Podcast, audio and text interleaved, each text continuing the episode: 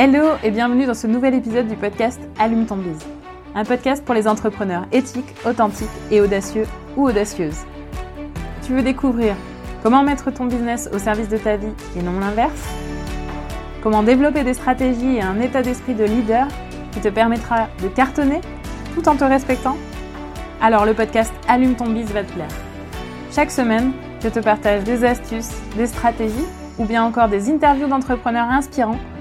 Tout ça en lien avec l'entrepreneuriat et le mindset. Alors, éteins ton Netflix et allume ton bise pour ce nouvel épisode. Bonne écoute Hello hello J'espère que vous allez bien et que vous êtes en forme pour ce nouvel épisode. Aujourd'hui, je m'attaque à un gros morceau avec vous. Je vais toucher un autre sujet qui gratte, celui de la réussite. Pourquoi c'est un sujet qui gratte? Parce que souvent, il s'agit d'un sujet pour lequel mes coachés ou d'autres entrepreneurs que je côtoie éprouvent une réelle ambivalence. D'un côté, vous vous dites peut-être, bah oui, euh, bien sûr, évidemment, je veux réussir, euh, c'est clair, euh, enfin, je vois pas, clairement, je veux réussir, quoi. Mais de l'autre, c'est comme si vous sentiez en fait que ce que vous avez en tête ne correspond pas tout à fait à ce que vous voulez qu'il y a comme une forme d'inconfort. Vous voyez euh, les jouets pour enfants où en fait il y a des formes, euh, des, trous avec des formes type triangle, carré, rond, euh, étoile, je crois, le dernier. Eh bien, c'est un peu comme si vous essayiez de faire rentrer le cube dans le trou rond. Ça coince aux entournures. Vous voyez? Et je comprends bien parce que j'ai moi-même connu cette ambivalence. J'ai connu cette sensation d'à la fois vouloir quelque chose, mais de ne pas tout à fait le vouloir non plus.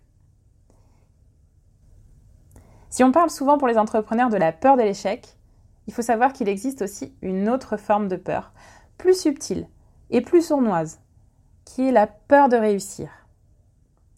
Et bien souvent, cette peur de réussir, en fait, elle vient d'une vision erronée que nous pouvons avoir de ce qu'est la réussite. Alors, sans plus attendre, je vous explique pourquoi cette vision que vous avez aujourd'hui n'est peut-être pas la bonne. Prêt à changer votre point de vue? C'est parti. Tout d'abord, lorsque vous pensez à la réussite, il est fort probable qu'en fait vous ayez l'image ben, euh, de l'entrepreneur euh, millionnaire euh, qui a fait un CA à 7 chiffres, qui vous vend la formule de comment vous aussi, si vous suivez son programme en 10 semaines, vous allez pouvoir gagner votre premier million. Vous, vous, voyez peut-être aussi l'image un peu provocante, un peu bling bling du gars sur sa, sa, terrasse de piscine à débordement avec la grosse voiture, les chaînes en or, tous ces trucs-là. Peut-être que vous avez l'image sinon du vendeur de tapis, celui qui hésite vraiment pas à vendre son âme pour vendre ses produits. Croyez-moi, cet article, il est super génial, il va vous faire perdre 100 kilos en une semaine euh, ou je ne sais pas quoi. Ou alors celui sinon qui est complètement déconnecté de la réalité de la vie des autres. Quoi. Et vous savez quoi? Eh ben, C'est tout à fait normal que vous ayez cette image. Pourquoi? Parce que c'est cette réussite-là qui est la plus visible. En effet, cette réussite-là, elle se vend super bien dans les tabloïds. Elle fait de bons articles à commérage. Et donc généralement, elle se renforce à grand renfort de communication provocante pour justement ben, créer le buzz et amener toujours plus de visibilité et de notoriété. Un espèce de cercle vicieux. Vous avez peut-être déjà regardé une émission comme euh, les Marseillais ou comme euh, Cyril Hanouna, en vous disant euh, à vous-même ou en disant aux autres autour de vous, non, non, mais euh, s'il te plaît, je regarde juste ça parce que vraiment pour voir à quel point c'est nul, quoi. À quel point on peut tomber bas, et à quel point des gens peuvent regarder ce, ces trucs-là, quoi. Je, je comprends pas. Et si c'est le cas, sachez en fait que l'image que vous avez de la réussite de ces millionnaires-là, c'est un peu comme l'image que vous avez de l'émission des Marseillais. Et si l'émission est diffusée, c'est parce que justement, cela joue sur cet aspect de voyeurisme et de commérage. Et ça fonctionne en grande écoute pour la majorité des gens. Ça fait vendre. Maintenant que vous voyez plus clairement cette image de ce que la société vous renvoie, comme image de la réussite, peut-être que vous commencez à comprendre d'où vient votre ambivalence à la notion de réussite. En effet, ce que la société vous renvoie avec ces images un peu bling-bling, avec ces images des tabloïds, c'est peut-être des personnes ben, qui ont pris le melon, ou qui n'ont pas du tout les mêmes valeurs que vous, qui ont sacrifié leur vie personnelle au profit de l'argent et du paraître, qui ont perdu le sens des réalités, qui n'ont plus d'amitié réelle et profonde, ou qui ont perdu leur âme et qui semblent vides intérieurement. Et bref, finalement, quand vous voyez ça, ça ne vous donne peut-être pas envie. Et du coup, vous vous dites inconsciemment, ou consciemment d'ailleurs, que la réussite, ben, en fait, c'est peut-être pas pour vous. Parce que si c'est ça, réussir, franchement, est-ce que vous avez vraiment envie de devenir comme eux? Et je, je comprends que la réponse soit non. Et je pense que vous comprenez aussi pourquoi. Vous pouvez imaginer comment c'est contre-intuitif pour votre cerveau de vous dire si je réussis, je vais ressembler à ces gens-là. Or, j'ai pas du tout envie de vivre ça moi-même.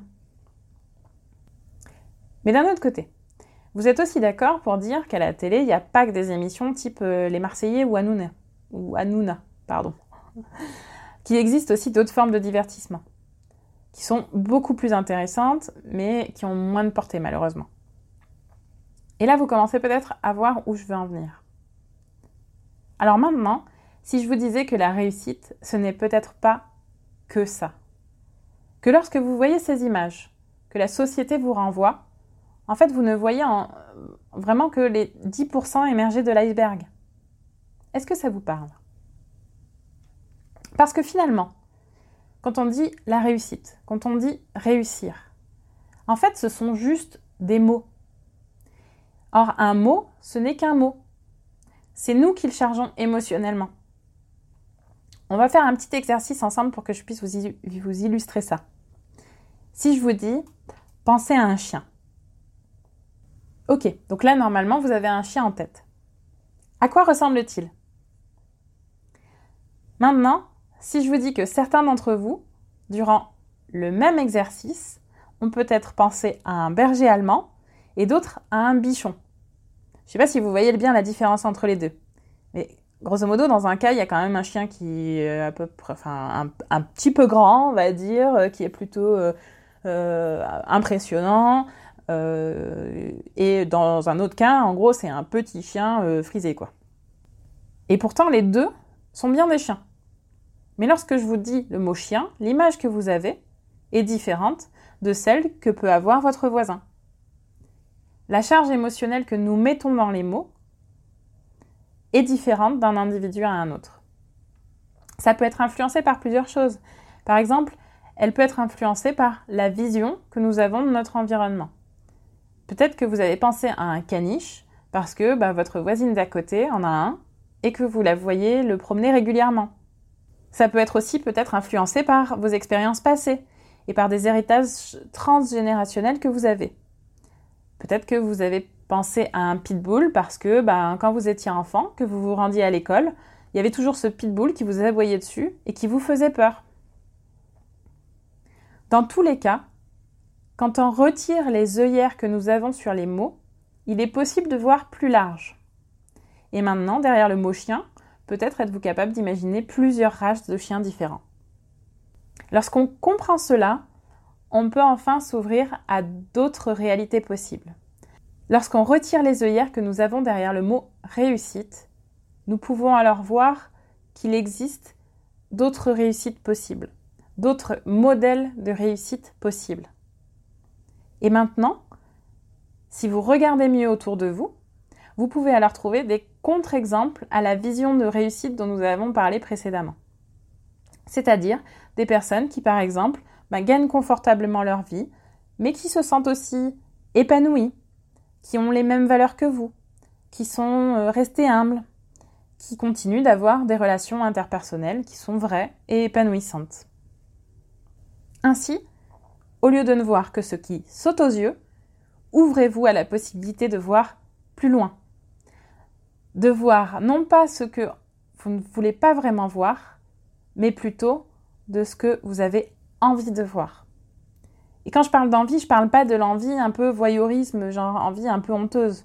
Non, l'envie réelle, celle qui vient du cœur, celle qui vient de vos tripes, celle qui vous fait vraiment bouger.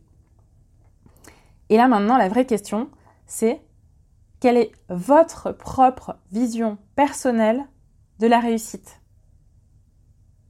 Est-ce que vous pouvez voir par exemple la réussite dans une personne qui aime et qui est aimée de ses proches? Est-ce que vous pouvez voir la réussite dans une personne qui a un niveau de vie confortable sans être exubérant, mais qui a su maintenir un équilibre sain entre vie pro et vie perso? Est-ce que vous pouvez voir la réussite dans une personne qui a su, par exemple, rester authentique et proche de ses valeurs jusqu'au bout?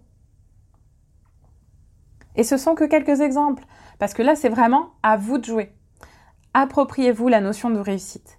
Définissez vous-même ce que vous mettez derrière ce mot. Vous êtes libre de transformer votre perception du bichon au pitbull ou du pitbull au bichon. Ça vous appartient, c'est votre choix. J'arrive à la fin de cet épisode, alors si vous m'entendez maintenant, ben, un grand merci de m'avoir écouté jusqu'au bout. J'espère que cet épisode vous a plu, et si c'est le cas, je vous invite à mettre 5 étoiles et à laisser un avis sur Apple Podcast ou Spotify pour m'aider à développer et à faire connaître le podcast auprès d'autres entrepreneurs. Vous pouvez aussi me dire quel sujet vous aimeriez que j'aborde, soit dans ces commentaires, soit en venant échanger directement avec moi sur Instagram, Christelle Lachambre, c h r i s t e 2 l e l a c h a m b r -E. Le lien est de toute façon dans la description. Et si c'est la première fois que vous écoutez ce podcast, Abonnez-vous pour être informé dès la sortie de nouveaux épisodes. Encore merci de m'avoir écouté jusque-là et à bientôt pour le prochain épisode d'Allume ton bise. D'ici là, je vous souhaite une bonne journée ou une bonne après-midi ou une bonne soirée selon le moment où vous m'écoutez. À très vite, bye bye